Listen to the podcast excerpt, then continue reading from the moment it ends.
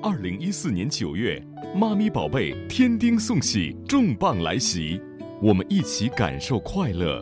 我是宝宝的奶奶，我们家宝宝啊是十一月十三号凌晨五点刚出生，我们家宝宝啊是二胎，还是男孩。呃，我们家宝宝哈是八斤，两个都是八斤，第一个宝宝也八斤，第二个也八斤，很健康，很漂亮。我们在此呢，我们也祝我们宝宝身体健康。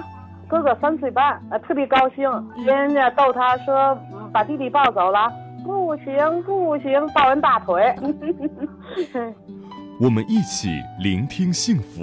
我是一个哎刚当奶爸的一个男同志，打孩子出生嘛，反正一直挺激动的。就是我们孩子也挺顺利的，九月二十七号生的，是个男孩。一系列没想到，反正都最后都达成现实了。出生之前我喜欢男孩，我们媳妇儿喜欢女孩。我们照四维的时候也没问，人我们就觉着孩子健健康康的，结果生出来是个男孩。要不说好三个没想到呢，是他妈妈有奶，一个是顺产，一个是男孩，基本都通了我的那个心愿了。所以说他刚出生时啊，三天三夜就在医院，我就就是没回家都。我们一起分享经验。我想给大家分享一下我那个推奶的秘方，然后各位准爸爸、准妈妈们可以借鉴一下，尽量的母乳喂养，我觉得挺管用的。用一点儿，一勺把黄豆泡一下，然后再用花生剥了皮儿，放一勺芝麻，再放三个核桃，打豆浆。我们一起记录感动。已经有了宝宝的爸爸妈妈吧，肯定是嗯双方的父母会帮着你带一下，也许有请保姆什么的，但是爸爸妈妈也都会协助一下。